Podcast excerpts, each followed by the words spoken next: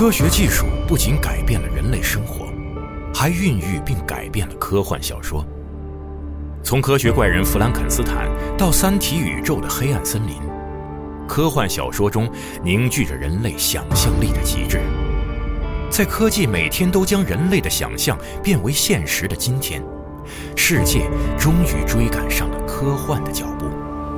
而科幻小说依旧奔赴向更远的地，描绘着想象的新领地，进一步扩张人类可能完成的事业的前沿。科幻研究泰斗詹姆斯·冈恩经典著作，世界范围内最新最权威的科幻小说史。交错的世界，世界科幻图史，阿西莫夫、刘慈欣作序，独家时间轴功能，呈现经典科幻杂志及小说封面。集合网、世纪文景联合出品，福特哈蒙演播，积禾网及积禾爱独家上线，等您聆听。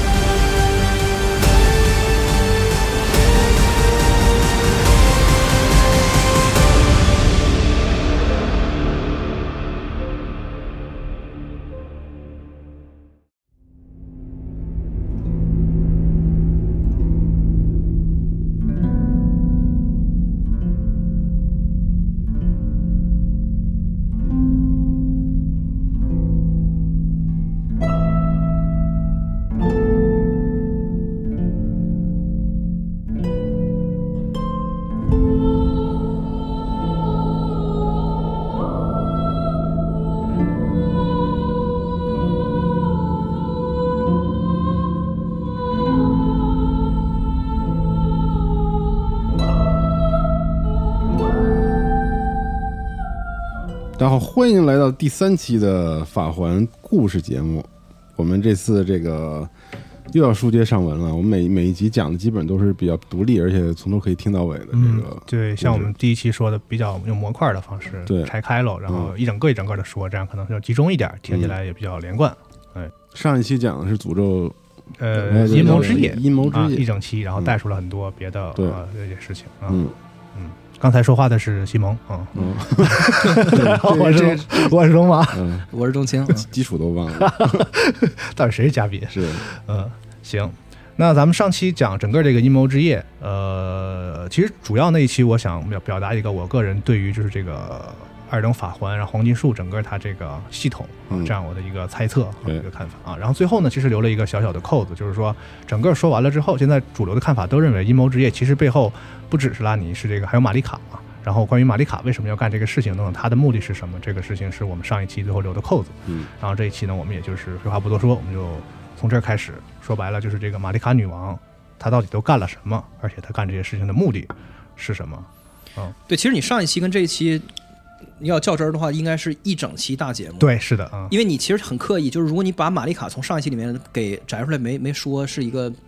就纯粹为了断章而、而断的这么一个东西，就是因为时长和这个，就是 对吧？啊就是黑道阴谋之夜，然后你不说这这么它其实是一个事儿嘛，一整一整个的一个啊一个事情。然后关于玛丽卡呢，其实直接关于它的文本啊，并没有想象中那么多。仔你仔细去去去去便利的话，而且呢。呃，都出现在一些很关键的位置，相信大多数玩了游戏的这个玩家应该对这些话也不太陌生。包括我看了一下，对比一下翻译，其实关于玛丽卡的这部分内容呢，中文这边基本上没什么太大问题、嗯啊，所以我也不不除了特别必要的地方，我会捡重要的说，不会一一的再去把那个就是原文引用出来，到底是什么什么啊原文怎么怎么说的啊？大概我就是咱们挑重点说一下到底是怎么回事儿啊，不就不一一复述原文了。然后我们就先从这个玛丽卡女王她都干了什么这个事儿说起，是吧？那第一期时候我们说过，说这个初始黄金树是怎么出现的，对吧？然后这个女王又是呃如何出现的？她为什么就成了黄金树的这个代表？然后女王又是怎么和这个戈弗雷相遇的，对吧？嗯成为这个王神的搭配？其实这些在游戏里都没有明确的告诉我们。总之呢，就是游戏里明确的关于黄金树的技术呢，就是从我们第一期说到的那个时间点开始，就是从这个巨人战争开始，才写了它整个这个时代建立的这个过程。嗯，那巨人战争在第一期咱们也说了，就是不再细说了，就是呃，戈弗雷和他的战士们就击败了火焰巨人，然后女王施了那个烙印诅咒，让那个巨人一直在那看着火，对吧？然后这个黄金树时代就开始了。呃，从这里开始呢，呃，关于女王的行为和意图，我们就有了一组很重要的资料，就是在这个交界地各地的女王的言灵，嗯。中文应该叫这个叫什么？真谏言吧，还是什么？就是玛丽卡谏言，对它原来这个词呢叫言灵，言灵其实是一个很日本的概念，因为在日本呢，就是这个神道教相信万物有灵嘛，嗯。啊，在这个文化中呢，他们认为人的这个语言啊也是有灵有灵魂的，嗯这个话一旦被说出来，哦，说出来的话就会通过某种方式真实的对现实世界产生某种影响啊哦。最典型的就是日本人经常说的诅咒和祝福这些东西嗯啊，就是你这个话一旦说了，就容易往那个应验的方向去发展啊。是是是所以坏的事儿别乱说嗯啊，好的事儿，比如说你鼓励别人啊，然后祝愿一些事情啊，多说一点多说。日本人有这个习惯是吧？哦什么事儿都都往都从嘴里往外说啊，但是坏事儿却不提，很忌讳啊。但这种这种感应，就是在所有所有的文化里都有，就是咱们咱们也有这种这种，连美国人都有，叫 jinx，就别就别瞎说啊，就就你一说就容易那个之前应该是咱们跟冰火有关的节目里吧，你讲过一个嗯。就是自我实现的那个预言的事儿，其实和这个所谓言灵的这个很像，就是这个事儿一旦被被说出来了，嗯，然后那个人知道这个事儿之后，就不自然的最后去应验了那个那样对啊，就你开车，我坐副驾驶，然后我说你千万别撞这棵树啊，就这棵树，你仔细看啊，就这棵树，你千万别撞它对，就容易撞上。就你将被你的儿子杀死这种预言，对吧？然后他就会特别防备他的儿子，导致那个儿子恨他，最后还是就死在儿子手里了。对对对对，啊，就是这种，大概是这个意思。那在法环这里呢，我觉得理解为就是女王说过的很重要的话，大概到这个程度就可以了。那女王作为神呢，就是他说的话，从言灵这角度来讲，自然肯定是有很强大的力量，尤其是那些比较重要的话，就会在这个世界里的一些地方留下他的他说过话的这个所谓的记录，也就是这个语言的灵魂。那在游戏里呢，具体来说呢，就是通过梅琳与梅琳娜在赐福的对话，一部分赐福的对话，我们可以获得一共有七则女王曾经说过的话。嗯按照游戏的流程顺序来说呢，和这个教堂的这个顺序一样，其实它是乱的，就是和这个女王说出来这些话的这个顺序是不相符的。但是呢，我们可以通过第一期我们梳理出来大致的这样一个时间的这个历史时间的这个流程和他话里的一些上下文的联系，我们做出一些大致的判断。那比如，很显然，玛丽卡第一教堂的这一段显应该是所有这个七段里最先说出来的话。这个话是这样的：他说：“战士们啊，我的王哥夫雷啊，你们很好的遵从了引导，奋战至今，击溃那山巅之上的巨人们，封印火吧。之后就让我们升起二等法环，开启辉煌生命的时代，五等黄金树的时代啊。这个显然就是在做战前动员，就是在打那个巨人之前，对巨人之战哎，哎，做一个战前动员在。大锅前面，嗯对，然后紧接着呢，呃，我们可以判断出，就是在大升降机的这一段言灵，也就是我们第一期曾经提过一点的这一段，应该就是紧接着这个的，就是打完巨人之后，啊，他有了有了律法，有了这个开启时代之后啊，他是这么说的，他说黄金树是一切的法则，选择吧，成为我们律法的一部分，啊或是成为律法之外的不具有任何力量的边境之流。这个就是他在威胁那些还没有在他的这个统治之下，哎，就是风暴王啊什么这些事啊，威胁他们。我们第一期也说过嘛，就是黄金树的开启的同时，就是意味着律法的出现和启动。那关于黄金律的开始呢，恩雅的台词，然后死亡子的修复卢文等等文文本都说明了一个事儿，就是女王在建立这个呃黄金律法的时候，她将这个死亡卢恩，也就是我们说的命运之死，给嗯剔除出了这个律法，对吧？那法环的碎片是大卢恩，嗯嗯，然后修复新的法环用的是叫修复卢恩，，Mending Rule，对，命运之死是死亡卢恩，所以呢，其实很显然啊，法环某种意义上就是一个最大号的卢恩，对吧？嗯，最大最大的最强的那个卢恩。那这其实与我们上一期推测的，就是交接地整个这个关于卢恩能量系统的这个循环的这个推测是吻合的啊。法环本身就是一个大的。呃，大卢恩。嗯，那如果按照我们一般的直觉来想象的话呢，说你要从这里剔除出某一部分所谓命运之死，那你直接从大卢恩里把它拿出来，不就完了吗？对吧？但其实这个事儿显然是没这么简单的，在这个实际上发生的事情里，玛丽卡派出他的这个义弟啊，就是我们说的这个神人作为神人标志的这种影之野兽侍从黑剑玛丽卡斯，嗯击败了一个存在叫做萧炎女王及其率领的神皮使徒们，击败了他。萧瑟眼眸，哎，对，嗯呃，那结合马里凯斯神皮使徒和这个黑焰这个这些祈祷等等这些文本，我们在不加不添加任何东西的描述的情况下啊，我们来看看这个事儿游戏里是怎么告诉我们的。大概是这样的，就是神皮使徒们使用来自于萧炎女王的圣剑的黑焰，嗯啊，使徒们曾经是侍奉命运之死的，黑焰就是狩猎神起之之焰。但是被黑剑击败之后，命运之死被马里凯斯封印在他的黑剑之内，黑焰就失去了狩猎神的力量。对，萧炎女王是指头指定的神人嗯啊，这个其实某种意义上说，他在那个时间点应该是和玛丽卡平起平坐的这么一个感觉。第二个呢，就是刚出生的使徒啊，会使用一种叫做神皮襁褓的东西给它包起来，然后让这个萧炎女王抱一下。下面一句话很抽象，说然后他们就成为了神之死嗯啊。那也就是说，可能是不是通过这种方式让他们获得了所谓的那种狩猎神的这种力量啊？那第三点呢，就是最古老的使徒啊，被称作神皮贵族，他们穿的那种由光滑皮肤缝制而成的长袍呢，上面带有一种嗯纹饰，叫做漆面。据说呢，贵族身上寄宿着非人诸像，与黄金树的原初干锅，就是那个熔炉，哦，很接近。就是所有这些这个信息结合起来之后呢，似乎是在说啊，萧炎女王她本来是拥有这个所谓命运之死，也就是死亡卢恩的力量的。然后玛丽凯斯呢把她击败了，也就是说从她身上夺取了这个命运之死之后，封印在了自己的剑里。嗯而通过我们跟跟玛丽凯斯的这个战战斗和这个黑刀，我们也能见到嘛，那个战绩，我们知道一个特点，就是这个命运之死啊，其实是红色的，对吧？就是那个红色是显现红色，然后勾黑边儿，那个暗红色是挺特殊的一个色号，哎就是跟别的那个红是完全不是一个东西啊。嗯，那失去了命运之死的这个黑焰呢，就是纯黑的，其实就说明那个红的那部分其实是代表着这个命运之死的这个。对，而且那个啊命令之死的那个红黑的那个火火焰和那个黑焰，就你从动画上来看，就是从它那个样子来看是一样的样子，嗯啊，只是那个着色不一样。对对对对对对，所以感觉像是同一种东西，然后把其中的那个红色给抽出来，给拿走了，那感觉似的。那之前呢，我们在第一期是就是或者第二期吧，整个其实就提到过一次，还提到过一次红色。就是我们说原初黄金树的时候，对吧？嗯我们说过原初黄金树流星对是带有红色的，对吧？嗯艾尔登流星外面带有红色，对。而且呢，说就是这是其实是黄金树和原初黄金的最显著的一个区别，就是有没有这个红嗯啊。那我们再总结一下呢，就是原初黄金树什么时候变成现在的黄金树的呢？嗯啊，律法建立的时候。那律法建立的时候发生了什么呢？女王把这个命运之死给剔除出了律法，然后命运之死和死亡罗恩又是红的啊。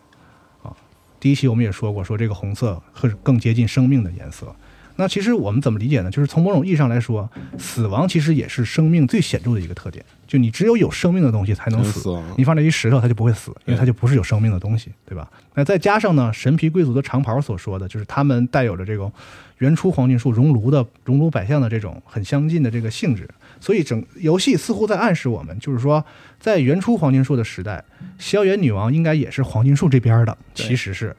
她跟玛丽卡都是神人，都是被指头选中的神人。然后萧炎女王呢，其实也是能成神的，也是能成成为神，然后所谓所谓的容器的。然后玛丽卡呢，等于说是在这个时候呢，干掉了他的竞争者，嗯嗯，封印了这个生命本来有的这种死亡的这种性质，然后也同时改变了这个黄金树的性质。对，然后她自己成了永恒女王。对，然后还有一个关于黄金树的细节啊，就是在玩家击败了那个蒙哥特，然后不是进不去那个树里头吗？对然后梅琳娜出现了，说咱们得烧树。这个时候你回去再和恩雅对话的话，他话的说到一半之后，从他就是这一段话的中间开始，他开始把这个 Earth Tree 黄金树在日文的字幕里写作世界树。嗯就是不再用那个黄金树这三个字了。对啊，这个是你只能从这个日文字幕里看到的，英文语音是没有变化的，一直一直他一直说的是 Earth Tree。嗯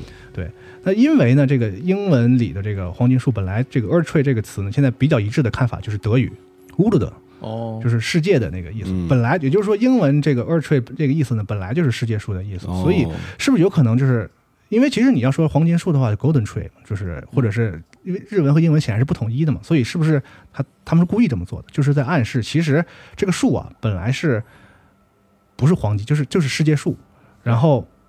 被他们就是变成了黄金对抽抽走这个生命本来有的这个死亡性质啊等等，变成了现在这种就是因为黄金树，我记得咱们最早在游戏发售之前，翟瑞他们做过一个视频，永恒嘛，代表黄金在我们现实世界中也是代表着永永恒对对，所以就是他可能也取了这个意象，嗯就是从一个带有生命特点的东西变成现在这种黄金树，就是象征着永恒的这样一种一种特性。对，那因为这种对黄金树等于是这种带点篡改性质的这种行为，所以玛丽卡的黄金树时代啊，对原初黄金树，大家可以看到采用了一种类似于现在西方所谓的取消文化的一种行为，就是我要撇清关系，嗯甚至对原初黄金树带有一点污蔑的这个态度啊，这很有可能就是导致了他之后很重要的一个行为，就是他剥夺了初代艾尔登之王呃格弗雷及其麾下战士们的赐福，让他们成了褪色者，流放到交界地之外。那为什么这么说呢？因为这游戏里有非常多的证据表明，其实哥弗雷一族是这个熔炉百象嗯诞生出来的种族啊。这里头证据中最明显的就是他麾下最主要的这个力量熔炉骑士熔炉骑士，啊，使用的就是熔炉的力量嘛，对吧？然后呢，我们第一期讲过，就是哥弗雷的后代黄金一族，对他们手下都拿着那个金装大盾，那上面说说这个盾上就是有什么呃黄金树原初的风貌，带着红色，那是乡愁的颜色，对就都在暗、哦都在暗示这个事情。都来自这个对熔炉而且还有一个证据，就是游戏里有一个一种护符，一系列护符，就是熔炉林、熔炉雨、熔炉流。嗯，这上面说呢，这些都是人身上长出来的，是一种对百象熔炉的局部返祖现象啊。这个地方我看了中文那个翻译，似乎有多少有点问题，它那不是有翻译成什么对？有很大问题。他说隔代遗传，这胡说八道了。啊是吗？对，那个是原来的意思，就是说这这种现象是一种局部返祖现象，就说明啊，带有这个现象的人其实就是祖先就是熔炉，说嗯说白了就是这个意思。是而且还提到说，古时候啊，这个东西被认为是神圣的，因为是熔炉来的嘛，对吧？到了后来，不知道什么时候开始，在现代文明开始，就是被认为是污秽的东西。嗯我对熔炉这个东西的理解特别简单，嗯就是熔炉就是进化，就等于进化，就是这是一回事儿。你说在熔炉里头进化，还是就是熔炉本身就是那个进化的上半截，就是在没有那个单一的大力量来干涉之前哎，的时候，这些 DNA 在不停的那个搅动。就在熔炉里面哦就结合成这个熊样，结合成那样，结合成这样，嗯。完了就有点跟异形似的，每每一代跟每一代都不一样。嗯。完了呢，有黄金的这个力量进来以后，把它给肃清了，给它体制化了，变成一个就是特别板板的样子了，就变成这样啊。然后原来的这些乱套的东西，有的被呃，就是有的时候体现为熔炉骑士那个样子，嗯。有的时候体现为那个魂种，有的时候体体现为恶兆，恶兆。嗯。然后全都是在黄在黄金树的文明里面被鄙视的，就是被视为禁忌和那个劣等的。嗯。对，而且很有意思的是，这些这些就是现代人认为非常磕碜的东西，嗯。非常丑陋的东西，在那个古时候就是在熔炉的时期里面，那都是上等的东西。你比如那个 那个那个神皮，对。那个神皮的贵族叫贵种，那是一个非常那意思就是对，哎，你长尾就是一个人长一大尾巴，很棒，就是高级。对别人会高看你一眼。是。就有点像是古代人以胖为为美，然后到、哦。到现在却却成了被被人给给 look down to 的一个对对对东西。啊，对。这这我的感觉是这样。对，所以还有对吧恶兆其实也是哥弗雷的直系的这个后代。嗯。那恶恶兆呢，其实我们都知道，他其实也是类似的这种所谓返祖现象，然后也把他们就是被打成所谓的恶兆。对。啊，这个词原原原词是乙咪，就是禁忌的、很忌讳的东西的意思，就是把都把他们扔在那个王城地下。我感觉这是这是宫崎高的那个最常用词儿之一，对。就是每一座里面都有海量的禁忌，对，和那个就是关于就别人看不上你的这个事儿，不知道这人小时候还是怎么着，经历了啥我他每一座的游戏都有一巨大的主题，嗯。对，就是你稍微跟主流不一样，你就会被残酷的对待，就是、呃是的。每一座里都有这样的代表角色，每一座的都有各种各样的种族和人，还有嗯。什么什么，你有啥特点，嗯。然后你就会被别人视为禁忌。血缘里有一大堆禁忌，对。呃，血族禁忌、禁忌森林，然后里面嗯这个禁忌那个禁忌啊。对，那所以就是单看玛丽卡她的黄金树时代对这种原初黄金树的这个态度啊，所以她流放这个熔炉的后代，也就是哥弗雷这些推测者是很合情合理的，是吧？那其实呢，我们在游戏里呢，经过分析呢，我们可以看到，好像这个事儿也不是这么简单啊。嗯我们接着往下说。那在这个言灵里呢，有两条从文字上看有非常明确的连接关系的，就是玛丽卡第三教堂和巡礼教堂。这个后者一上来就是一个接词，就是那个 then，嗯然后就是日语 so s h i t 所以呢，我们通过内容判断呢，就这两段话其实是连在一块儿的一段话嗯啊，是关于放逐推测者的啊。他是这么说的：“他说，我的王啊，王的战士们啊，我我要剥夺你们的祝福，待那眼中之色褪去之时，你们将被从交界地流放出去，在外面追寻战斗、生存，然后死去。然后在你们死后，我会归还曾经被夺走的东西，回到交界地战斗，随心所欲的那个原词就是这个 omomo ku，嗯这个意思就是说 follow your heart 的意思，嗯翻译过来就是啊，你想遵从遵从你的本心嗯去升起法环。对王的战士们啊，我的王哥弗雷啊，去伴随着死亡而变得强大吧。呃，那个升起法环，在在他那个简中翻译是展现法环，展现法环，啊，对对对啊，也对。其实那个词是一个呃有很多那个意思。很多意思，就是让他让他成为你的啊。嗯。对我有一个特别强烈的出戏的感觉，因为这是玩家第一次听到这段话，就是听到言灵嘛。啊，然后当时那个感觉就是感觉是这游戏在跟玩家说，哦。就是在跟玩家说说你。你你就对对对对你愿意咋理解法华你就咋理解，然后你就伴随着不断死亡变得越来越强大，你就加油那种感觉。对，然后呢，另外就是他说我的王，我觉得因为我不是要做艾尔登之王，对对对。就老觉得是我，对对对，嗯，然后也可能是吧，其实没错，其实没错。其实，也没错哈，对啊，就而且这段话明明是非常非常残酷的话，嗯。但是那个梅琳娜给你转述的时候，嗯。没有任何残酷的意思，就是当时给我一种特别那个怪的感觉，我就觉得梅梅琳娜你你是机器人吗？嗯，因为他说的是一个极其残酷的事儿，是。就是你被剥夺了那个赐福赐福，然后那个就是你要就是被逐，就是被放逐，然后你去伴随着死亡，那个就是就让你去死的，对嗯再去争斗，这是一个多悲凉的事儿啊！然后就是他那意思就是说，好，那我给你念完了，你感觉怎么样？是不是是不是很棒？就是是不是很受鼓舞那感觉？啊是，然后我就傻眼了。对。对，所以其实这个话，呃我如果你觉得说是游戏在对你说的，其实我觉得这个感觉是对的，是因为这个话其实就是女王在对褪色者说的，那玩家其实就是褪色者之一嘛，对褪色者和戈弗雷说的。其实，那这就说明这样一件事儿啊，很有意思，就是这个褪色者先被放逐，再被召回交界地，是在。就是在流放的时候，女王早就计划好的。嗯你看他这话里是这个意思吧？有有朝一日我会把你们叫回来的。并且呢，这个褪色者将来将要以自己想要的任何方式去组合和重新构建这个律法法环，也是女王的意思。就是这个游戏哎，就是玩玩家在干的这个事情啊，就是是女王本来的本来的意思，对吧？什么？那为什么呢？那就这时候就咱们不禁想问，就咱们这期往下说的嘛。对他为啥呢？对，所以这么来看，就是女王流放流放褪色者，并不是仅仅是因为刚才我们说的，就是她想抹除原初黄金树的这种痕迹或者什么的，不是因为这个目的，或者至少不完全是。我们能看到，这个其实是女王从一开始就在下一盘大棋，她是有一个计划的。就等着你来呢。哎，对，所以褪色者的行为和结果，就是等于说玩家在游戏里干这些事儿，也都是女王事先计划之内的。啊，然后放逐这个事儿呢，等于是他事先埋下一个种子，有朝一日你要你们你们要替我完成我当时计划好的这个事情。而这个事儿呢，其实还有一个小小的证据，就是玩家出生那个地方嘛，叫后王礼拜堂，是后王啊，不是猴王，就是原原意原原文直接翻译过来就是等待王的礼拜堂。但是这个翻译是完全没有问题的，人翻译的对的，但只不过呢，就是在中文里，就是那个后和王啊放在一起啊，会让人玩玩家就是下意识的把它认成猴王，就是王侯将相的没有那个对对对，我也这么没那个数，王侯将相。对相，我以为侯和王这两个是一个并列对对的一对对。个，不是。对你仔细看，它其实后，就是说那个地方是等等候。候王的礼拜堂。哦，这就说明就是女王早早的就就是都有人计划好的，早早的就在就知道。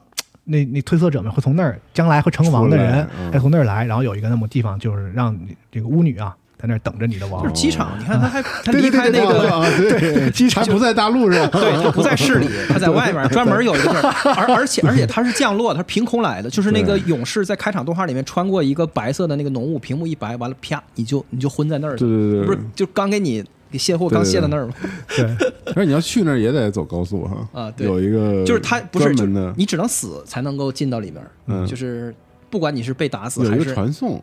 啊，对你你说那个在四钟楼，对对就是后后来后来再回来，个传送，对对对对嗯对，那还真是都在他的这个 计划之内。计划之内，我操，首都机场 Terminal Three，对，四钟楼嘛，第三个。首都机场。T 三航站楼，然后这是这个关于放逐戈弗雷和褪色者。那放逐了他之后呢，紧接着发生什么事儿呢？就是这个拉达冈，是吧？听说听说那个上一任的这个尔登之王被放逐了，嗯然后他就回到了王城，啊。然后呢，这个时候我们肯定就要说一个，就是关于女王身上最大的一个秘密。那到这个时间点，肯定玩玩游戏的人大家都知道了，就是所谓这句话：马呃拉达冈就是玛丽卡，对吧？啊，胡闹，嗯所以 这里就涉及一个问题，说这种双生的状态是从什么时候开始的，对吧？一种可能就是说，玛丽卡本来就这样，就是在她成为神啊什么什么这些之前，玛丽卡就是一个，你可以理解为什么双生体啊，什么人格分裂啊什么的，本来就这样。第二种可能呢，就是玛丽卡成为神之后的某个时间点，诞生了这样一个拉达冈的这么一个人格也好，形态也好。那我现在呢，我个人比较倾向于这个第二种可能，我也是，哎，因为之前呢，我们提过一个东西，就是这个巨人的红发，这里面提到说巨人的头发都是红色的嘛，然后所以拉达冈对自己的红发感到绝望，他认为这是巨人的诅咒。对，哦所以如果说他本来拉达冈就存在于他的体内的话，就这个话就不太合理，对吧？他肯定是先把人家巨人灭了之后，他才诞生，才会说，哎呀，就我这红头发是不是巨人的诅咒啊？是不是啊？才有这个这个话才合理嘛啊？那其实市面上还有一种就是更更更离谱一点、更远一点猜测啊，就是他们认为呢，这个拉达冈的红发其实说明是女王某种程某种方式夺取了巨人的力量之后产生的一个分身，哦，所以他继承了这个巨人红发的这个特色，然后他的孩子拉塔恩继承了他的这个红发特色，然后你看拉塔恩的体型，他这个普通的人巨人，人怎么别的这个半神怎么没长成那样啊？是吧？就是他们认为拉塔恩就是继承了他爸就是血人的这个啊巨巨人的这个血血头，那红头孩子也不光他一个，就那倒是啊啊，就是 DNA 就是在就是在在老拉家是肯定是都是，而且人家人家还有说头呢，说这个拉塔恩的大论文有什么特点？熊熊燃烧啊！嗯是火是谁的力量啊？巨人的力量，哎，嗯就是听起来也不是没有道理啊，但是确实没什么证据啊。反正这个扯得比较远了，就是有这么一个说法，大家可以可以可以就是稍微了解一下。那我们接着回来说拉达冈，就是他和玛丽卡究竟是个什么关系呢？首先就是让王城的这个雕像变化的那个祈祷，就是我们发现这个事儿是因为那个金面具那条线，最后让我们去去到那雕像那儿做一个那个这个祈祷嘛，然后那个祈祷就是回归性原理，对吧？这个回归性原理有什么作用呢？就你正常在游戏中使用的话呢，它是呃清除所有的异常状态啊，特殊效果，然后让所有的拟态都显出原形，对吧？而且游戏里呢有一个道具叫做拟态面纱，这个东西呢是这个格瑞克当时被从王城里赶出来的时候偷偷夹带出来的啊。这个东西呢就是有一个别称叫做玛丽卡的嬉戏，就是那个玩耍的那个意思啊。playfulness，对，所以女王呢，其实把拟态当做是一种玩耍的话呢，就是她在我们大这个游戏在暗示我们，女王就是有这种变化形态，是是女王的一种能力啊。呃，但是呢，我们都知道，如果说拉达冈只是女王拟态出来的一种形态，其实肯定是这个说不过去的。接着我们就要提到女王在她的这个闺房当中的这段言灵，她说：“哦，拉达冈，黄金律法的忠犬，你还不是我，还不是神，对，来吧，一起破碎吧，我的半身。”半身就是那个英英英文词叫这个 my other self，就是另一个我、另一个我啊啊。所以这段话很短，但是信息量巨他妈大。我们提炼一下啊，首先这个这显然是女王在打碎法环的时候说的话，要碎啊，咱俩一块碎嗯啊对。第二，这说明拉达冈不只是一个形态，它有一个不同于玛丽卡的意识，所以玛丽卡才会说这个话，嗯对吧？第三，就是他用的这个“狗”“以奴”这个词带有明显的鄙视的含义，对对吧？所以体现出拉达冈和玛丽卡这个双生体之间这个是有分歧的，嗯甚至是对立的。而这个事儿还有其他佐证，就是这个玛丽卡之锤上面明确的说了，说当时啊，女王想要用这个锤子打碎法环，然后拉达冈则想要同样的这一个锤子去修复法环。说的这个事儿就是那个第一个预告的时候，这游戏第一次放预告的时候，是那个当当的那个，当当的哎很漂亮，因为它当那一下，然后屏幕就是对一闪，就是感觉是就是你很难说下那一就是那锤子落下到底是在敲敲碎它还是在修复它，对不知道。而且因为上一帧第一个是个女人，对第二个变成了男人，就当时可能我们很多人是看不出来，没发现，注意，对，后来我们知道这件事儿之后，回头再看那个第一预告，你会发现一敲是个就是上半身整个裸露的那个男性，男性一敲又是一个稍微挡住一点的，有斜着的一截的一个女性，那个身形变变小了，变得这个这个就是有有曲线了，对啊，所以就是他这个当时那个预告就描述的就是这个玛丽卡在敲碎法环，然后他同时身体里另一个那个人格拉达冈又试图用敲同样用敲的方式在修法环，那个他俩在就是争斗的那个那个那个场景。但。当时真的看不出来，这后续又重新看了一遍才知道。法就是法环大部分事情先都是这样。先不说意义，就说含义，就是它是啥意思，就是它的表面意思，都是你事后才能知道的。嗯，都是可以对再大部分都解释再解释。是上来就给你看，看完以后你稀里糊涂，完了对。嗯挺好挺好回头再看啊，是这个意思。嗯，然后第四点，我们都知道女王自己是所谓的这个容器，对吧？那修复法环的结局里，我们明确的可以看到，那法环就在那个女王的那个就是那个身体体内，对吧？在她那肚子那儿。所以其实击碎法环，某种意义上来说，就是刚才仲卿说那个，就当的一下它一亮，你看不到敲的是哪儿。其实他敲很有可能就敲自己，嗯，嗯。也就是说，女王这个留言里，她说刚才那个言灵里说一句话什么呢？就是我们一起破碎吧，嗯，就是咱俩是一个身体吧，我敲法啊法环在咱俩身体里一，起碎来吧，一起完蛋，就是就嗯这个意思啊。对第五点就是玛丽卡明确的用“狗”这个词儿说明了什么呢？就是他在说拉达，他说拉达冈是这个黄金律法的属于是拥护者，狗就是愚忠嘛，对愚忠的意思。嗯，对。然后如果他俩要再要是对立的话呢，那我们就能推导出一个结果，就是那你跟拥护者对立，其实女王的目的就是要破坏黄金律法，那必须的。对吧？这个是我们推导出来的一个比较合理的一个一个一个女王的一个目的。对这块儿没什么争议，我觉得。嗯嗯，也就是说，建立了黄金律法和黄金树时代的女王，在这个时候，他的目的我们可以总结成想要终结黄金律法，也就是终结黄金树时代。对啊，这个就看起来他有一个巨大的这个转变。那他咋了呢？嗯，嗯，我接着往下说嘛问问题都不回答我，都接着往下，就接着往下说嘛，这不是嗯接着往下就回答你吗？你看你这而且黄金树那个确实也在惩罚他呀，就是他把他他都跟关起来什么似的，都被吊起来了，对对对就是这本身就是一个惩惩罚嘛，嗯。肯定是对立的。对。然后我们接着说，就是在放逐褪色者和刚才我们说女王击碎法环这两件事之间，其实玛丽卡还干了一个事儿，呃就是我们上一期说的这个阴谋之夜嗯啊，是顺序其实是这样的。那他前后两件事目的都是要终结律法的话，那我我觉得很自然，我们可以认为这是一连串的计划，就是这个阴谋之夜里。如果我们认为是玛丽卡在背后指使的话，那么他整个应该也是有一个同意的，这个目的应该是一致的。嗯对吧？那换句话说，就是呃，上一期我们分析的这个死亡子代表着某种时代更迭等等这些异样，似乎应该也是和这个能合得上的，就是他要结束这个黄金树的时代嘛，对对吧？嗯。那所以刚才我们说这个很有意思了，就是明明是你自己要建立的，对吧？然后你指使黑剑去封印命运之死，完了建立黄金树时代，是吧？现在你又你自己要再再指使黑刀，再把你当时封印那个东那个命运之死再偷出来，就是就像黑剑那个追忆上说的嘛，说女王背叛了他，让、本来让他去封印这个，然后又把又又又背叛了他，就这种出尔反尔的行为，就你有你刚才的疑问嘛，就肯定是有有动机的嘛，对，对吧？哎，然后我们就说到了这个提到的这个七条女王言灵里，其实意义最含最最就是含义最奇怪，而且我比较难和其他几条确定时间关系的一条，就是小黄金树教会的言灵。他是这么说的：“他说，我在此宣言对黄金律法的探究，知晓应有之正确，可增强吾等的信仰和祝福。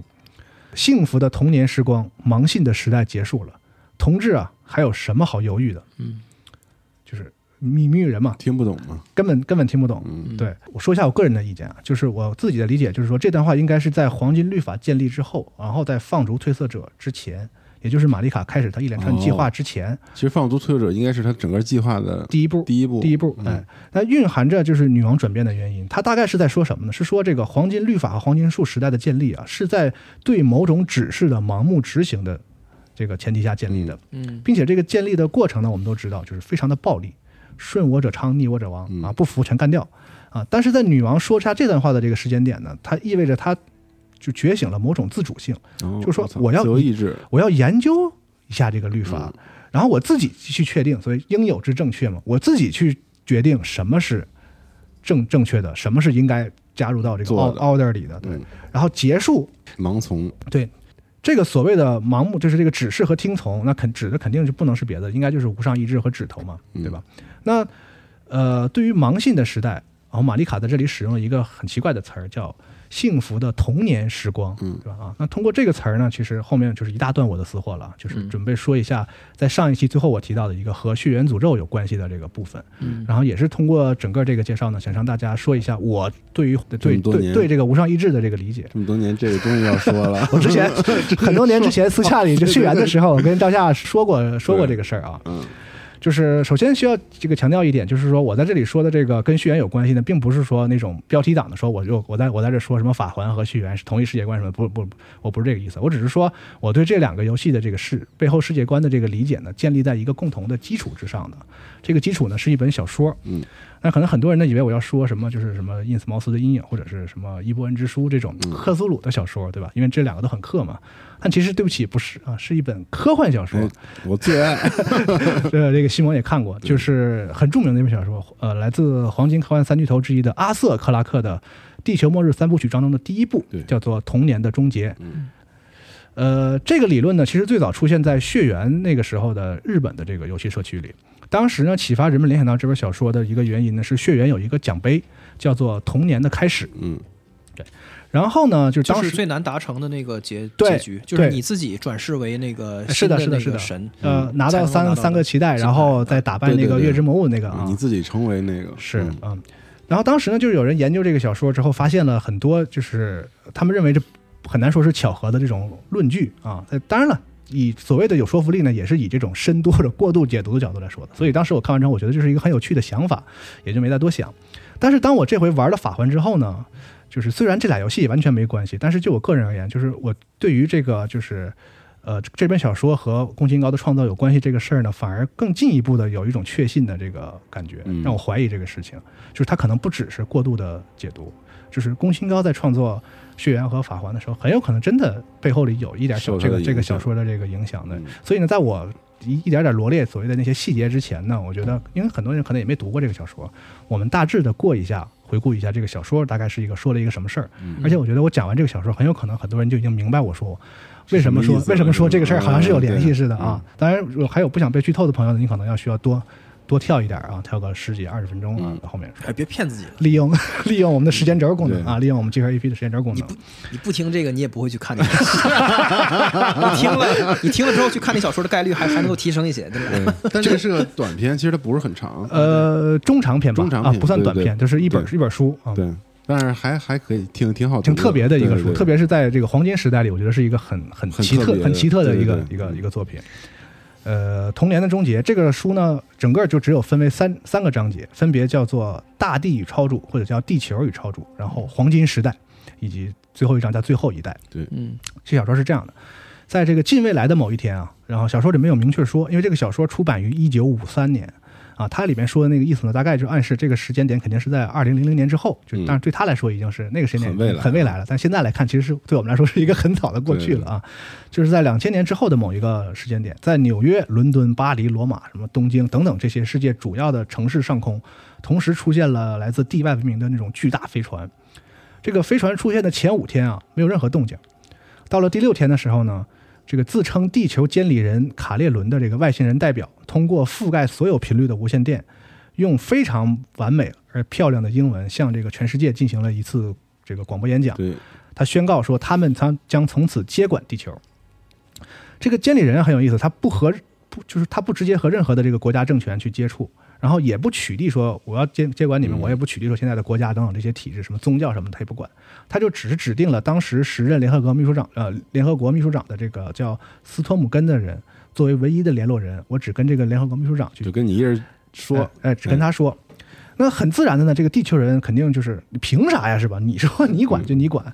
哎，然后某超级大国就发射这个核弹嘛，然后这个核弹在飞到那个飞船之前就凭空消失了。嗯所以人类就是经过一些反抗之后，很快就发现就是差距太大了，任何这种武力的反抗就显得非常可笑。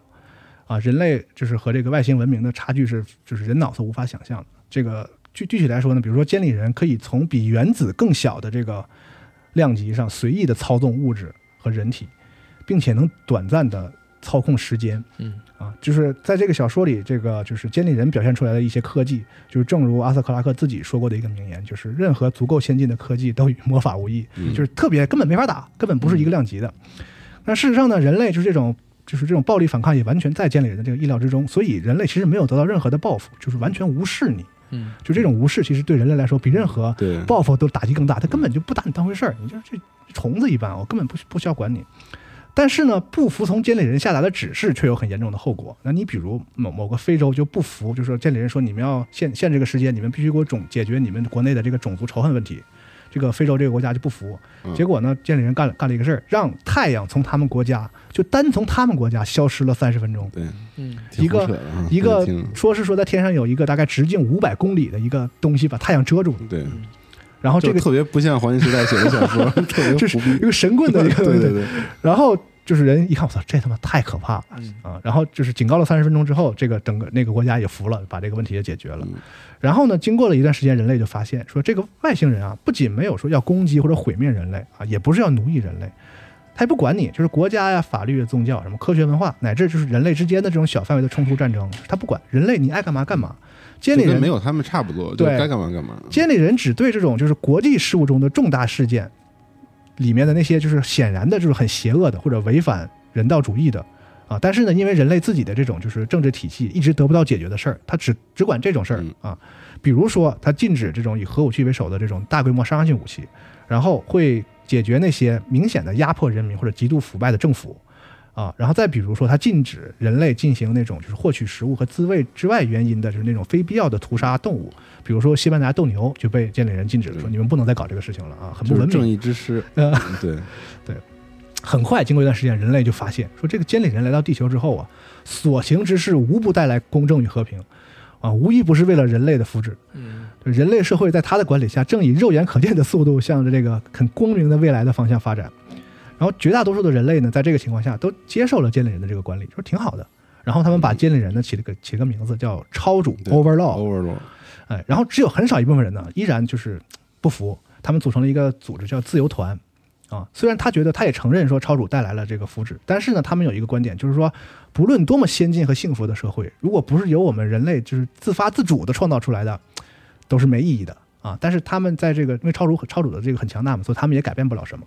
所以就这样，时间过了十五年之后。在超主的这个这个这个组织下啊，地球联合政府成立了，然后全球的这个资源被更有效的这个统一的管理和分配。嗯，然后时间很快又过了五十年，在这个这个时候的这个世界地球上，无知、疾病、贫困全部都被消灭了，全人类已经没有人再不会讲英语了，也没有无法被医治的疾病。然后机就是那种机器人工作的工厂，源源不断的提供丰富的生活必需品啊，这些你生活中需要的那种食物啊，就是必需品都是免费的免。费的，工作已经不再是为了像现在我们为了生存了，就是人们工作可能就是为了爱好，把更多的精力投入到这种爱好和享乐当中。然后极度发达的交通带来了非常强的这个人之间的流动性，然后人们可以轻易的就想去任何地方。那嗯他提过那个当时已经有飞天的这种汽车了什么的，对，然后就导致呢什么呢？就是资源更平均，人类可以更平均的分布在这个地球上所有的这个陆地上。你是南极呀还是沙漠呀，都你都可以去那儿住啊，不像现在我们就是资源集中在大城市啊什么这种情况。而且呢，人可以轻易的在无副无副作用的情况下控制生育，所以这个这个进步呢，也导致产人产生了一种全新的这种婚姻制度。就是在那个小说里呢，就是两个人要结婚呢，就像签合同似的，咱俩接五年，签一个五年合同，嗯然后五年之后咱俩还接不接呢？就是到时候再看。再看 对，对一种新的这种这个婚姻观念和制度。然后在这个世界上也不再有任何形式的歧视、战争，就是因为五十年之后了嘛，经历过战争的人可能都死光了，差不多了。这个时候的人已经没没有人经历过战争了。然后人类的受教育时间和寿命都极大的延长，然后物质极度丰富，然后人类的总体的这种心智啊、理性啊、道德水平啊，都达到了曾经就是人们无法想象的这个程度。然后心理疾病什么的性也也没有了，嗯，犯罪也没有了啊，没有，因为他没有东西都白给，都是无无这个随便获得的，没有这个犯罪的温床了。所以整个世界呢，成为了一个我们理想中的那种所谓的乌托邦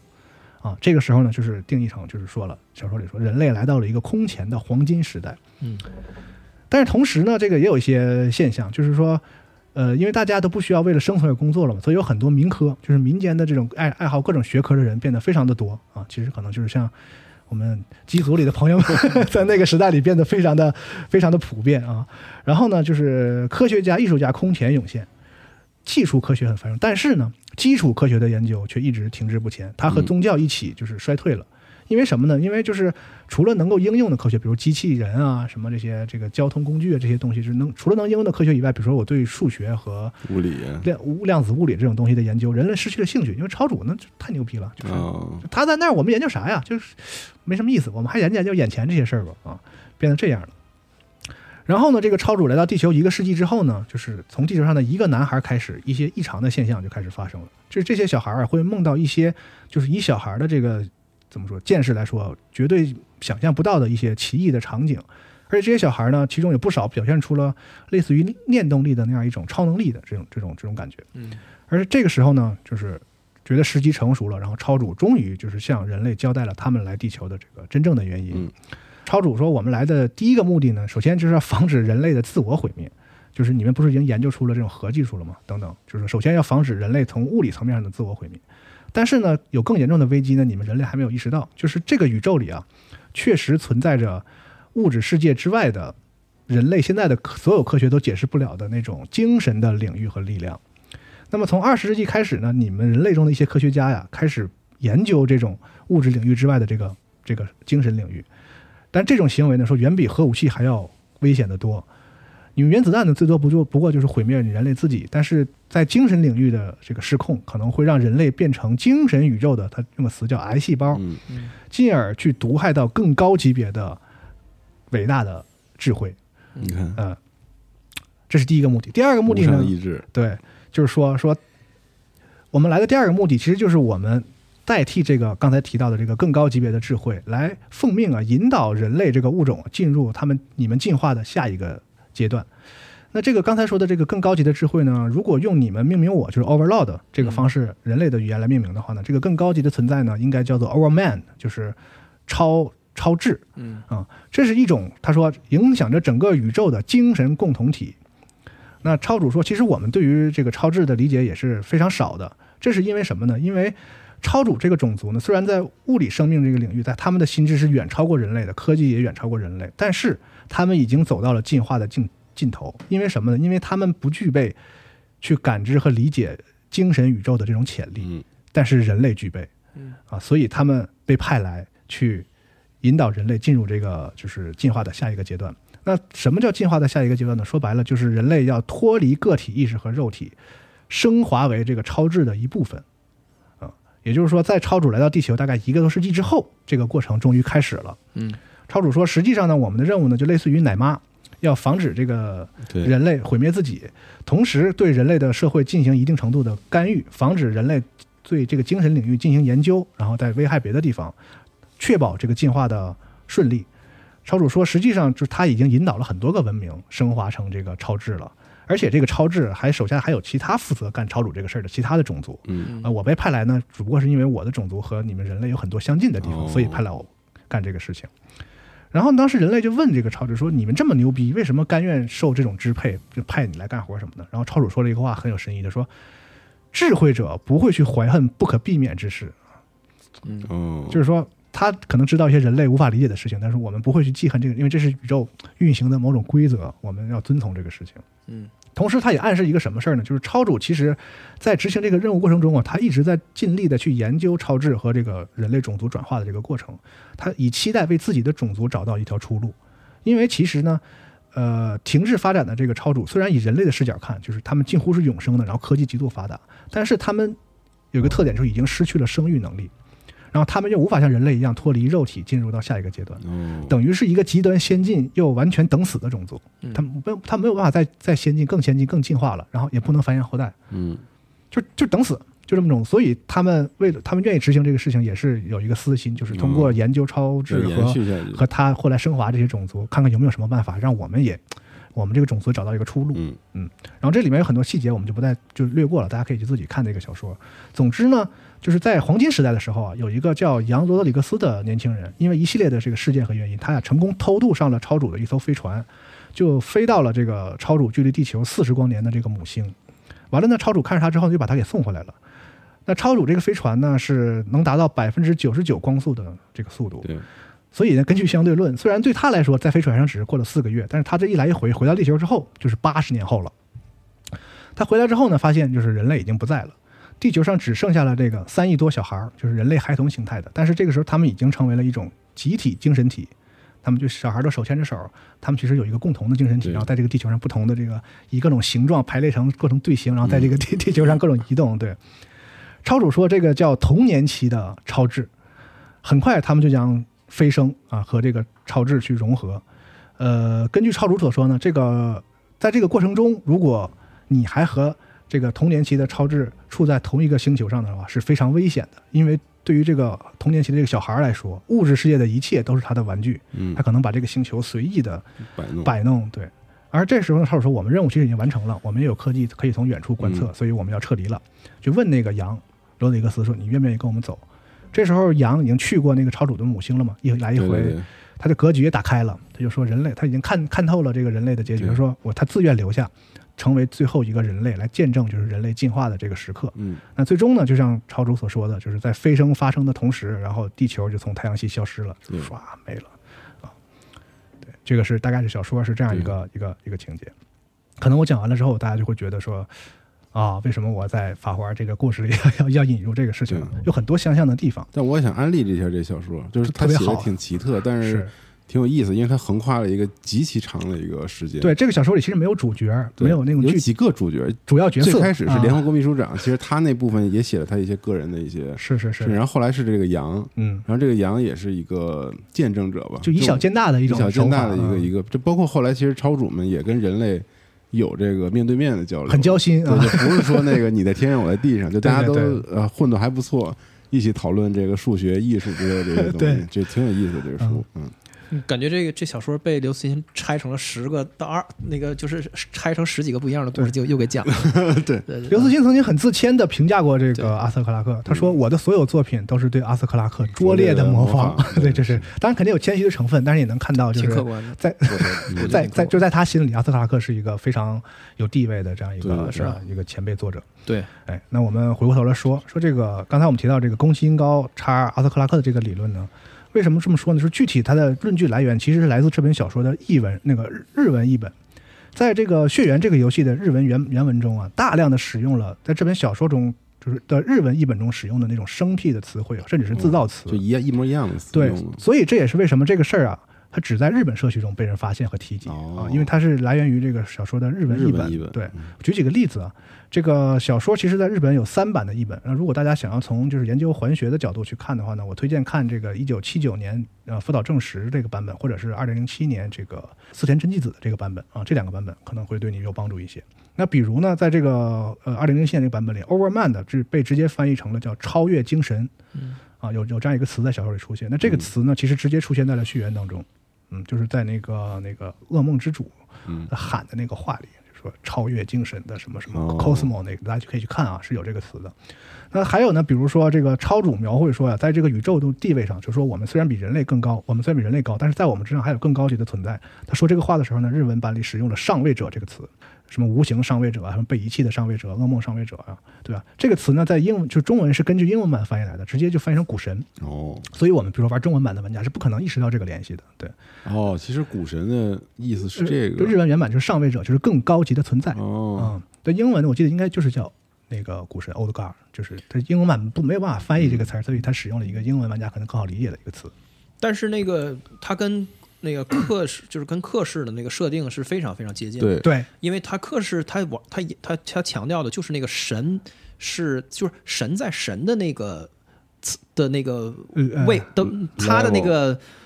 层呃层级上对，在他那个次元里，他就是他们在过他们的生活，生活就就这个意思。对然后咱们呢，就是只不过是如蝼蚁一般的，是在他的那个下位。没有人要害你，对对，就这意对，思。只但是只不过他不在乎你而已，对对还是就是他不是就你一个啥也不是以给你当上帝作为他他他的职业的，对对对他在对对就是对。living his 对 life。所以这个小说 小说其实某种程度来说有一点这个很有点克的感觉，就是那个这个超智啊，他没有要毁灭地球，对，他只不过就是这个是宇宙中一个一个种族进化的这个过程而已，我没有要毁灭你啊，嗯。是这个意思。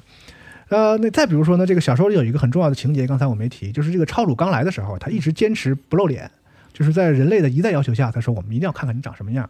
超超主说那行，我需要向上头 请示一下，他这个请示啊，时间会很长。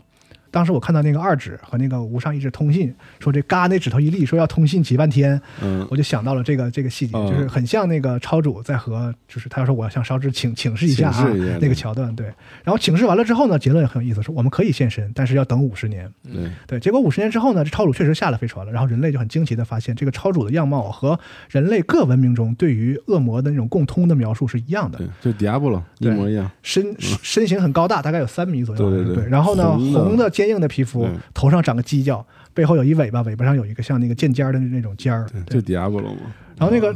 超主解释说：“说我们一直不出来啊，就是怕你们看了我们这个样子害怕。这是什么原因呢？因为呢，我们将人类送就是完成进化这个事儿呢，等于从另一个角度来说，我们也是要送人类这个单一的物理种族去走向灭亡的这么一个一群人一一个种族。所以呢，在人类共通的对未来的记忆中，在不同文明里。”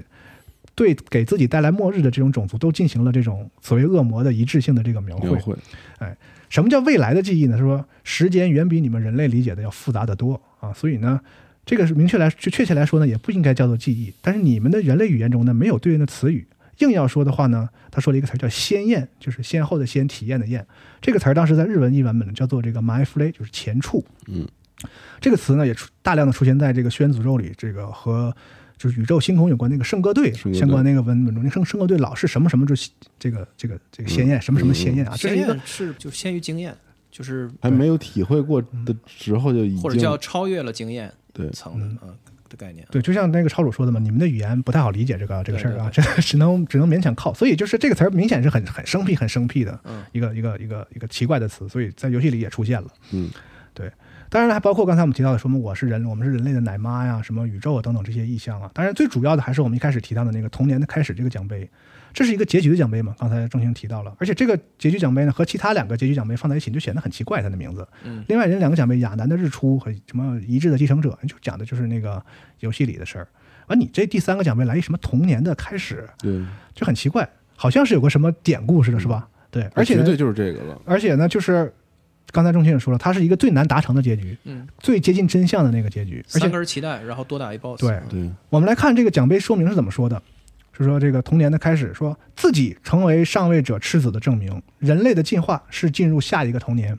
就就几乎就是对阿瑟克拉克小说这本这本书的这个描描述。对，那再加上其实血缘整个游戏内里其实就是在讨论一个讲述一个什么事儿呢？就是人类不同的人类对于进化的不同的探索，嗯，就是这么个事儿。对，啊、所以呢，就是你刚才我说整个这些所有条，每一个单独看起来呢，可能显得很弱，但是我们综合来看呢，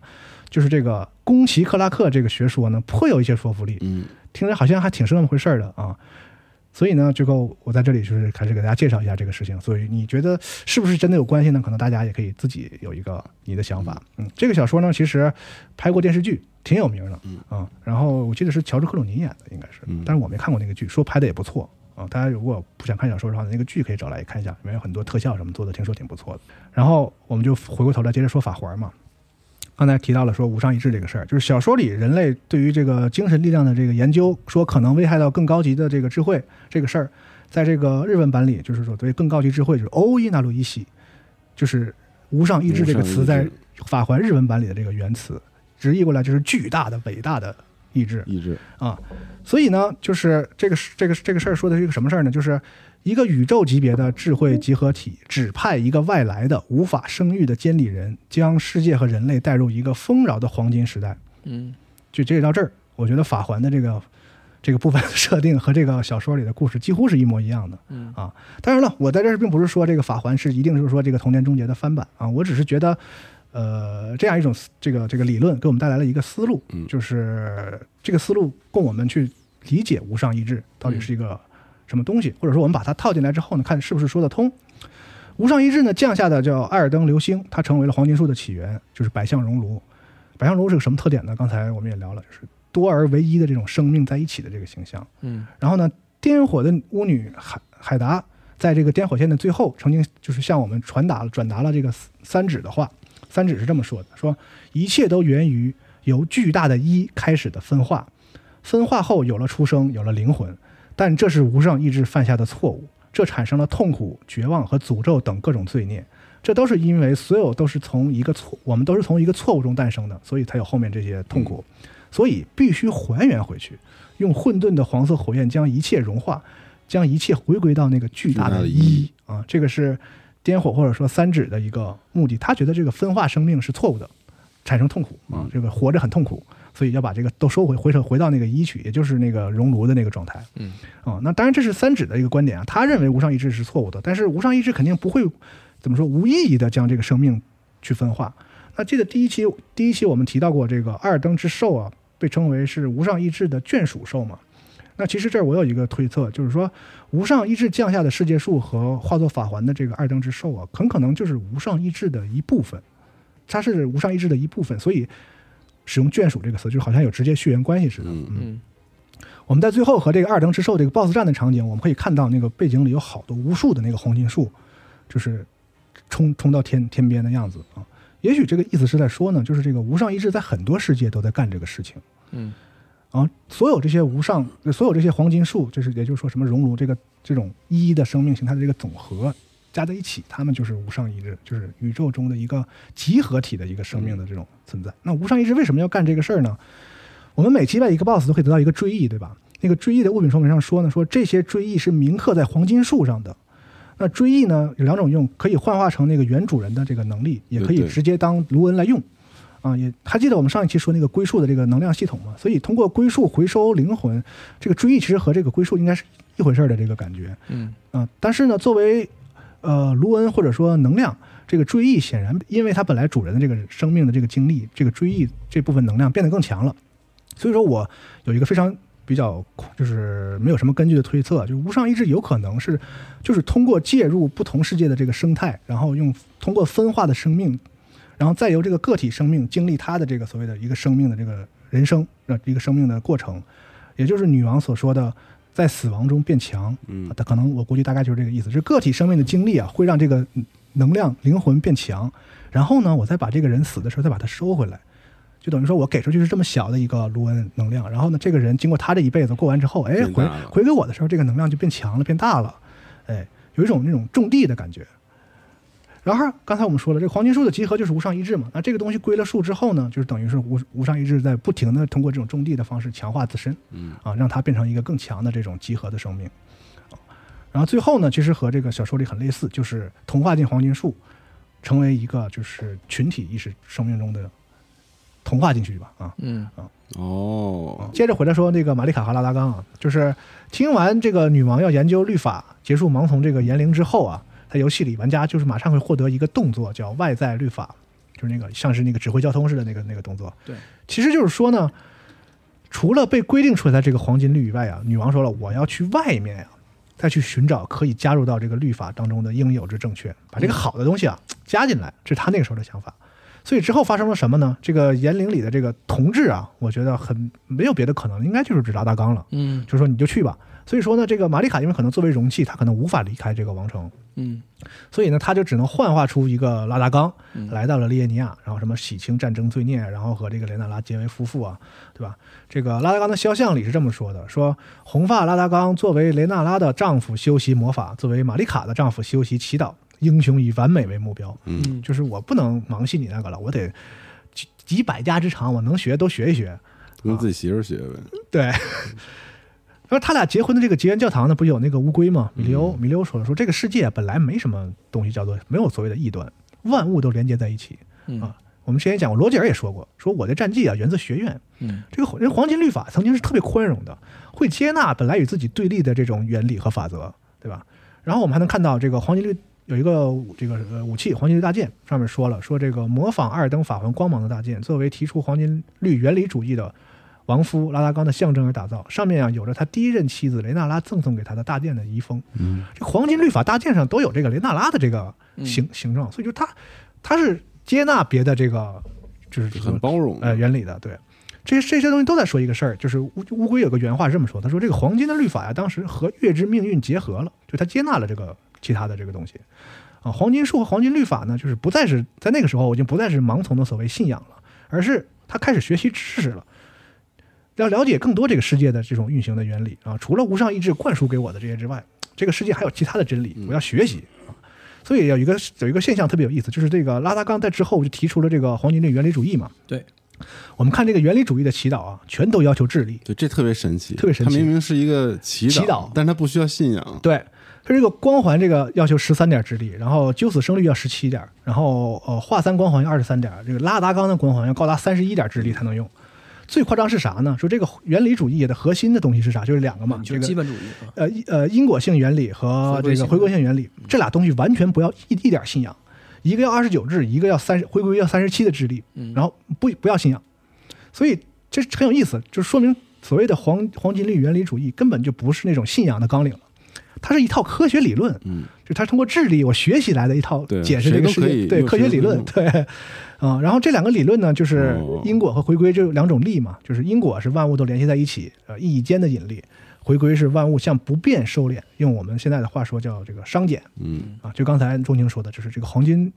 黄金律啊，要求这个事情变得越来越静展、静态，越来越永恒，向不变收敛，这是意义内的引力。其实呢，就是用引力的这个科学的视角，把这个黄金树系统解释了一遍。嗯啊，这所谓的这个就是原理主义。那玛丽卡将拉拉冈称作黄金律的忠犬，以及我们上一期说的说拉达冈这个刻印啊是那个就是拒绝之刺的样子，说明他是这个律法的守护者嘛。从这些东西都可以看出，就是拉达冈啊通过学习研究之后呢，他虽然不是虔诚的盲信了，但是从他这个就是科学的角度来讲，他还是拥决决定了拥护律法。嗯，或者说他认为就是刚才钟情也是说的，嗯我也这么认为的，就是在拉达冈看来，就是这种秩序而安定的这种生态，是一种万事永恒的很理想的状态。对，对他，他认可这个状态，他通过科学研究认认为这个是好的。我要把我把这些理都加进来之后，这个时候的黄金律法是很好的了。我要守护这个东西。这玩意儿就跟那个就是《黑暗之魂》里边的火是一样的，嗯，特别像。就是宫崎英高最膈应的东西就是这个，就是他他他他就是几十年做一的游戏，万事不变这个事儿。在讨伐这个事儿，嗯，就是你们觉得特别好的那个那个东西，然后你们就就想永远保持那样，嗯就是我来给你看看这个东西是它会腐烂到什么样子，嗯就是它所有的游戏都是这个意思啊。对，所以刚才那个关于就是这个拉塔恩是什么巨人的血统这个事儿，也有一个进一步的推测，就是拉塔恩去封印什么星星的命运这个事儿，他们觉得很有可能是拉达刚指使的，因为他要的就是一个静止的、收敛的、哦永恒的状态。你把那些别的什么这个命运那什么都给我停了都给我停了，就一直保持这个状态，很美好。对，哦，哎呦，是这个意思。所以或许一开始就是拉达冈和女王，拉达冈只是一个女王的代行者，就是说你要去去走出去，嗯，看看世界，学习这个世界的这个真真理，是吧？一个分身。但是从某一时刻开始，这个分歧就出现了，是吧？拉达冈觉得说啊，我要把这个黄金律法弄得特别好之后，哎，就这样了。说女王不是，女王觉得说不能这样，所以我们来看这是女王最后一个言灵第七条，她是这么说的，在这个战场遗迹的这个言灵，她说：“半神，我的爱子们，你们现在可以成为任何人，可以成为王，可以成为神，但是你们什么都没有成为之时，你们将被抛弃，成为献祭的祭品。”对，这个这条其实很好理解了，就是在这个女王打碎法环，把这个大卢恩配发给他那些半神们的嗯。时候说的话，就是他通过放逐推测者埋一个伏笔，然后盗走卢恩推动时代，再打碎法环这一系列计划，就是他将这个个体生命从这个律法的控制中解放出来，然后大家各谋生路吧，嗯，啊，就是半神们如果行就行啊，如果不争气的话呢，对不起啊，我已经安排好了，会有一个叫褪色者，一群叫褪色者的人回来，把你们当垫脚石，然后谁牛逼啊，谁就建立自己想要的时代。嗯，嗯就是其实刚才竞争嘛，哎，就是这样。其实，呃，我的理解呢是说，女王是一个就是特别承认个体生命自由意志的这么一个，嗯就是说无论结局是什么，你颠火也好，什么也好，就是反正通过竞争走上顶点的那个个体，他有权决定以后是什么时代，有有有权决定这个世界啊，不能是无上意志也好，黄金律啊就规定了这个世界就是这样，反正力力量是为王的证明。啊，就反正你们就就打吧，嗯。你你就打出一个牛逼的来，你说了算啊，就这样，这个好，这个是能够推动这个生命的这个进化发展。和发展世界的发展的，对，是，我觉得你刚才讲的的那个克拉克的这个小说是一个很好的框架，但是你那个咱们也没必要说硬要往每一个的那个取价值取向都往上靠，这这个这个意思，就就不就就就没劲了。嗯我的感觉呢，就是说，就是稍微说的那个放放飞一点啊，就是三指和那个二指，还有还有玛丽卡，他们代表了三个就是意识形态的的，就是比较明显的不一样的方向。三指是激进的，就是无政府，就是嗯这一切都有分别就有就有痛苦。对所以咱们就是玉石俱焚，全对给它那个回到混沌，就是对正彻底都热寂了，就是能量全平摊了之后，就那个才是好，因为那样就不会有痛苦，因为痛苦是来自于分别，对没有分别就不会有痛苦。对这是一个最激进的那个，是就是最偏激的这么一个想法对的的极端。然后那个谁，黄黄金树的这个这文明是，就是用我的的话说，就是反动的。反动是啥意思？就是它是停滞不前的，就是它是一个特别特别精细精致的一个一个体制。对这个体制就是说，它要它要的是所有的这个能量的循环啊，还是就是所有的异的异端都要听话呀，然后所有东西都保持不动，好好让我这个黄金的这个这个体制万事不竭，就是永远永就是永恒的是这么一个一样的制度，这样的一个。这样的一个系统，嗯。就是让我、让我达到永恒。黄金本身就是就是永恒。永永恒的意象，对。对，所以它是非常反动的，嗯。就是它就是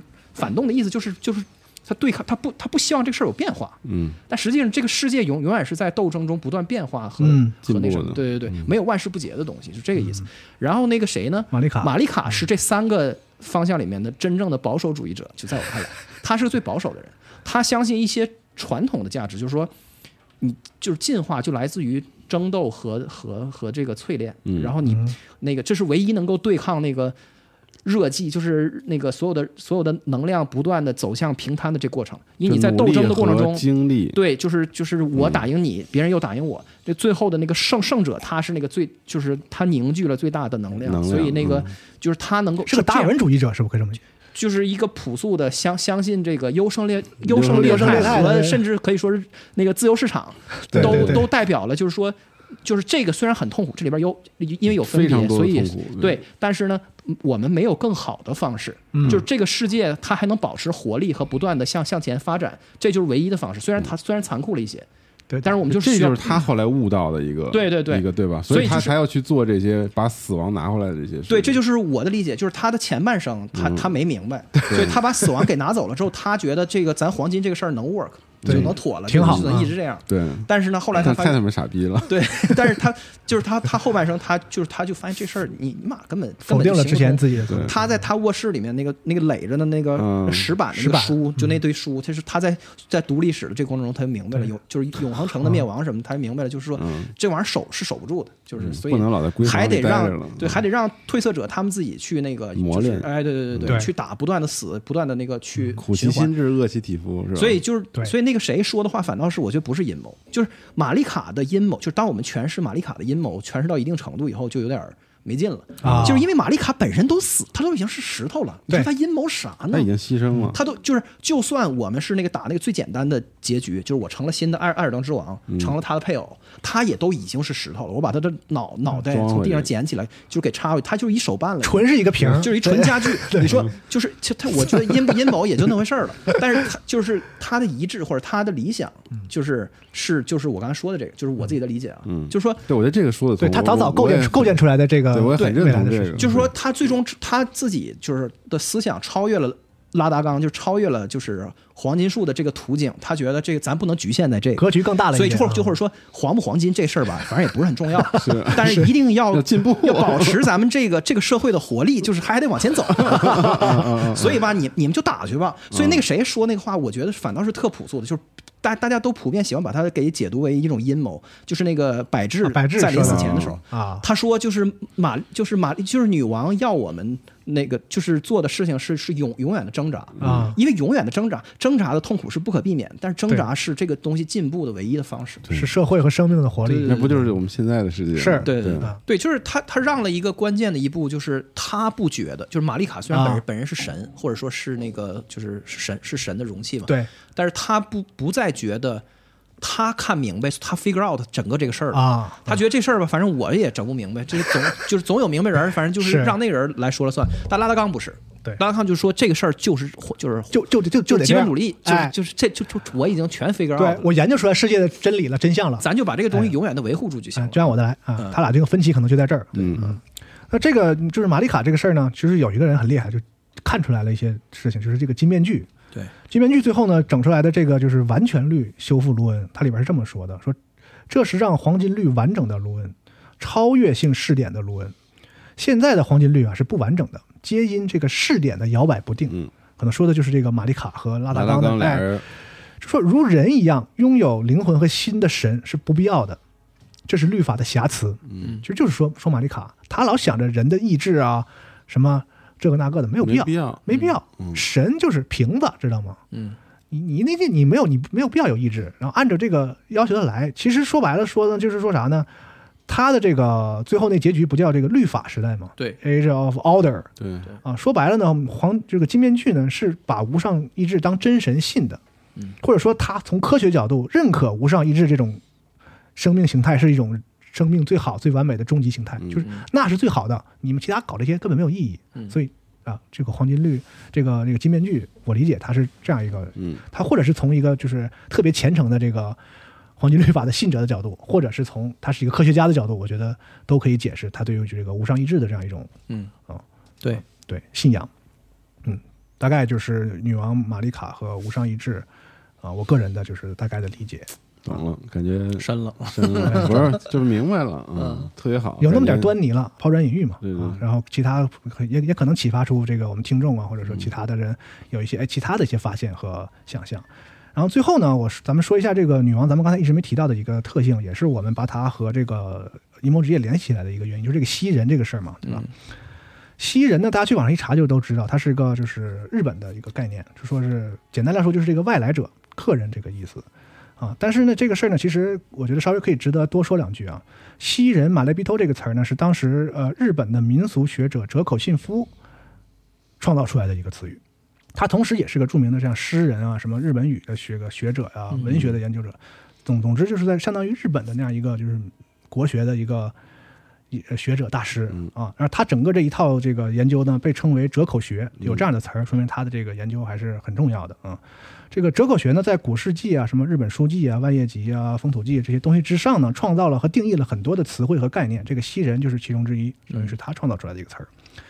怎么来的呢？说这个嗯日本民间呢，特别是农村有一种这个传统，就是西人信仰，认为这个保佑人们不受恶灵侵害的自己的这个先祖之灵啊，每年会定期的来到现世，赐予后代祝福。嗯，那这种来访呢，非常之稀少。所以我把他们叫做西人啊，是这个意思。所以呢，这个西人确实本来指的确实是某种这个灵体和神明的这个意思。但是我们都知道，日本的这个八百万神明的这种信仰，就是万物有灵这个思想中呢，它的里面说的这个神啊，和那个希腊的那个神啊、北欧的那个神啊，或者我们的神仙啊，是有很大区别的，就没那么厉害。嗯，日本说这个神啊，就什么这个杯子里也有一个神，对杯子神；电脑有个电脑神，机神；桌子有个桌子神，就是万物。泛神论嘛，哎，其实说白了，这个所谓的神呢，就是一种灵体或者精神力。嗯啊，所以呢，就是我看有人分析说，那个认为从日本的这个含义里引申出来说，这个西人呢，代表就是玛丽卡本来具有某种神格等等，这个我觉得这个稍稍有点牵强啊。他虽然有这个神的意思，但是他不是那个意思啊。但是就是呃退一万步说，那啊个西人是一个客观存在的种族，因为你那个就是你在捏人的时候可以选，呃对选当西人，是我就说这事儿啊。对，而且那个就是你不，我的意思，它不是个什么抽象的什么力量对对对或者什么什么东西啊。那特别是呢，就是这个词儿后来呢，在日本呢，就是含义被进一步引申了，就是这个祭祀西人的宴会啊，后来被用来这个招待和宴请那种受欢迎的旅行者或者是艺人什么的。嗯然后这些人啊，就这些客人也被称为西人，就这个词儿的含义被扩大了。嗯所以总体来说呢，这个西人呢，在如果你从日本的文化角度来考虑呢，就是认为是那种比较吉利的、受欢迎的外来者，外来的客人，哎，且就可以了 啊。再我觉得再引申就就不是很合适了啊。嗯然后接着说，就事实上呢，在这个折口的论文里，后来还有就是在流行文化中也很常用的，基本上和西人是搭配就配对出现的一个词儿，叫做尝试。这个在玩过人王的朋友应该也也也不陌生。就是什么是尝试呢？简单来说，就是一种尝嘛，就是在日语里是永远一直是这样的意思。嗯那尝试呢，就是一个永远不变的神域，也是死后的世界。当然，这个他们那个文化里说的黄泉界，也就在这个尝试里。与尝试相对的一个概念呢，就是现世，也就是我们的这个现实世界，对吧？呃，一九二零年折口发表的这个论文里呢，对尝试是这么描述的，你听听啊，在大海的另一端，或者在大海之中的一个理想国，因西人的到来而获得了财富、知识、生命以及长生不老的异香。在这个长设之国中啊，有一种树木，四季常青，散发香气，它可以结出的，它结出的果实可以制成长生不老的仙药，啊，所以总总的来说呢，长设就是死后的世界，在海上，然后西人给他带来了财富和长寿，然后永远不变的神域，然后四季常青的神树啊，长生不老的果实，嗯，所以呢，就是西人和西人配套的这个尝试的这个概念，虽然没有出现在法华里，但是我们能感受到，就是这个交界地几乎完美符合这个他们这个文化里尝试的这个这个这个定义。所以我想说的什么事儿呢？就是这个对于交界地这个东西的理解，我们之前也是提过，就是这个 lands between 嘛，就它是啥和啥的之间呢？对吧？所以我个人现在很倾向于说，认为这个名字指的是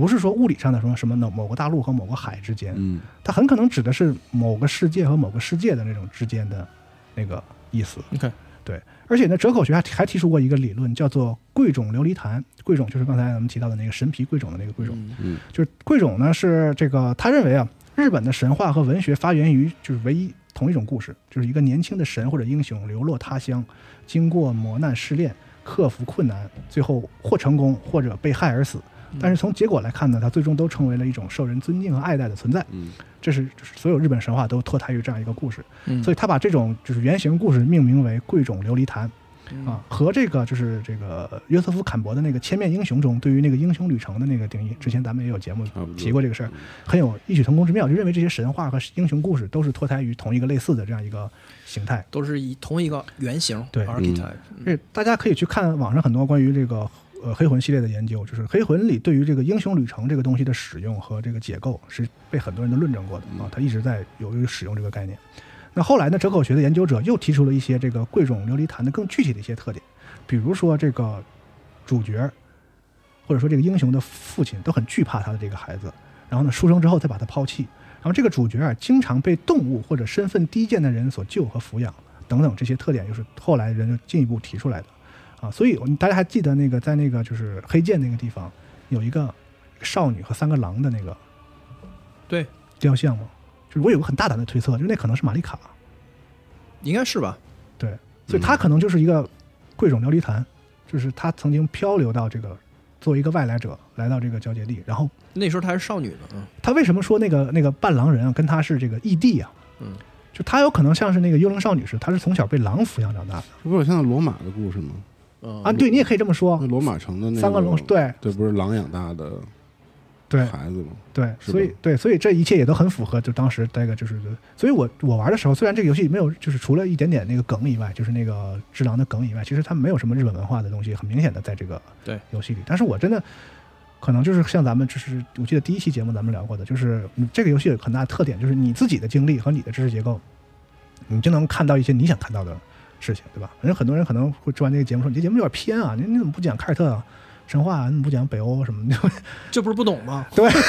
对，但是这你觉得呢？呃，这个也不是我懂的意思，就是说我确实接触什么东西多，然后我看到他这个里面，因为这个其实呃其实宫崎高的创造，他的创作是融合了很多的，就是流行文化的东西在里面的，所以可能每个人结合自己不同，就看到的东西就不一样。所以我这套节目呢，可能就是提出来我的一个试点啊、给大家补充一下一些。我觉得宫崎啊高是是一个特别不特特别不说教的人。我觉得他对，就是说他不是一个很他的游戏没有那种很教做人的，就是说我有一个特别我想表达的一个观念什么的，啊他基本上就是给你一个给给你一个框架，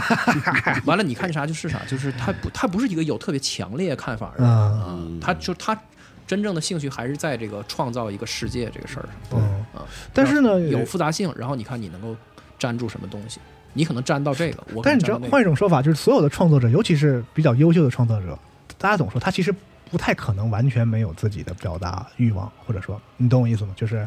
我觉得我在他所有这个游戏里，其实隐隐能感觉到一点点他对于世界的一些看法，隐不是不是。隐隐晦的这，不是这两回事儿，就是、啊你是就是咱往就是往往往具体的说，就是说我说的看法，就是说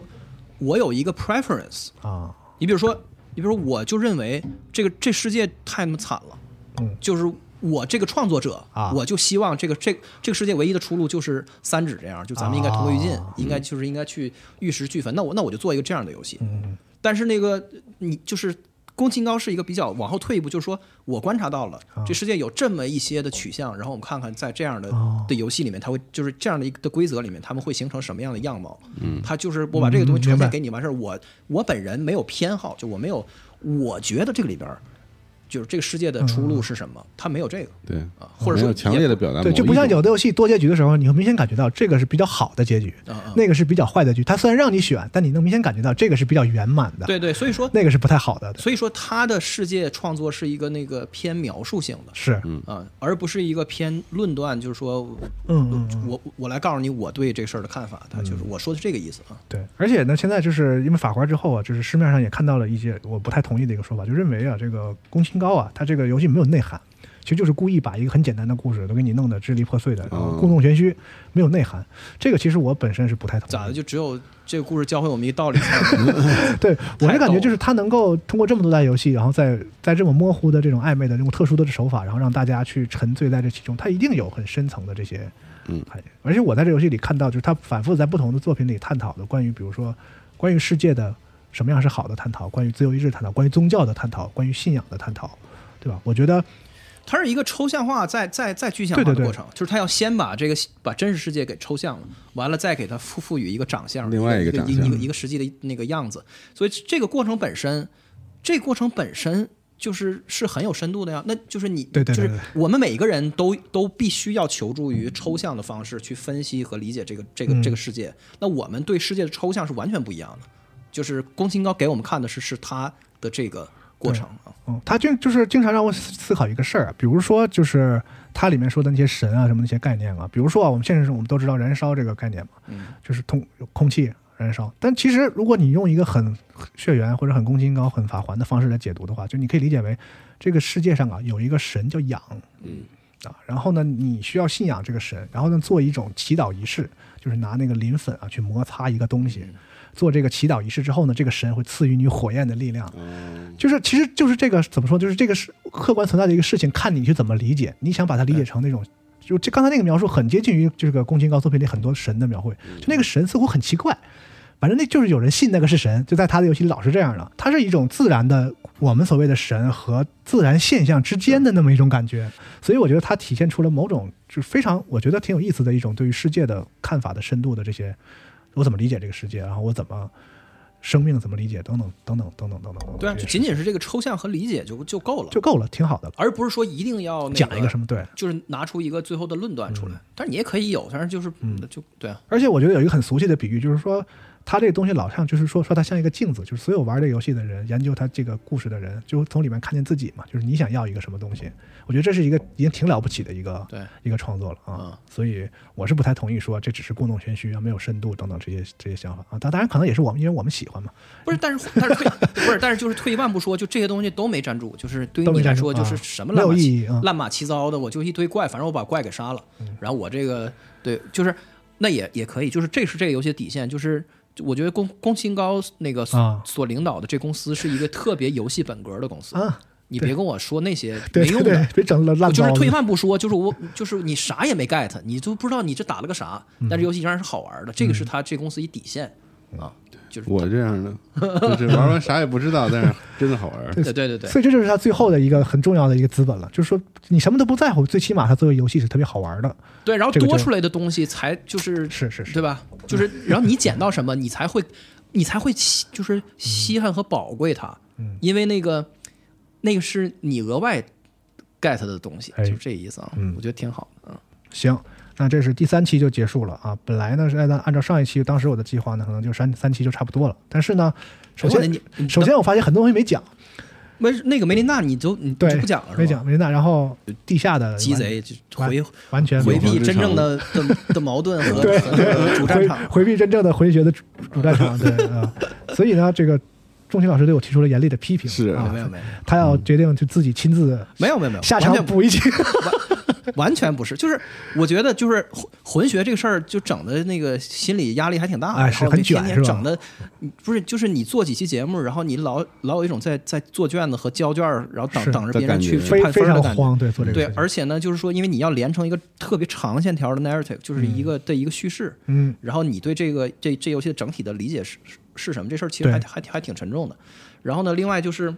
也不是所有的玩家都那么在乎这个事儿，嗯这也很正常，嗯就是对吧？就是我我觉得我们可以用各种自己舒服的姿势去消费这个东西。嗯所以我想，咱们可可不可以再做一期，就是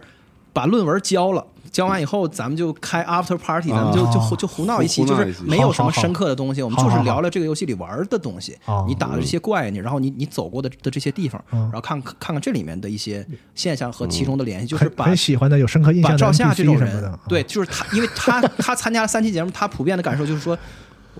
是我不知道你在说什么，我知道了，就是 我知道你刚才说的我都听懂了。对对，就是我打了一堆东西，但是我感觉你没有呼应到这个游戏的那个主体，就是我实际打的这些东西是是是什么？我觉得咱们可以叨叨一遍，就这个游戏里边的遇到的这些怪物啊，还有一些场景啊，还有的这些就是地理地貌所有的这些东西，我觉得如果要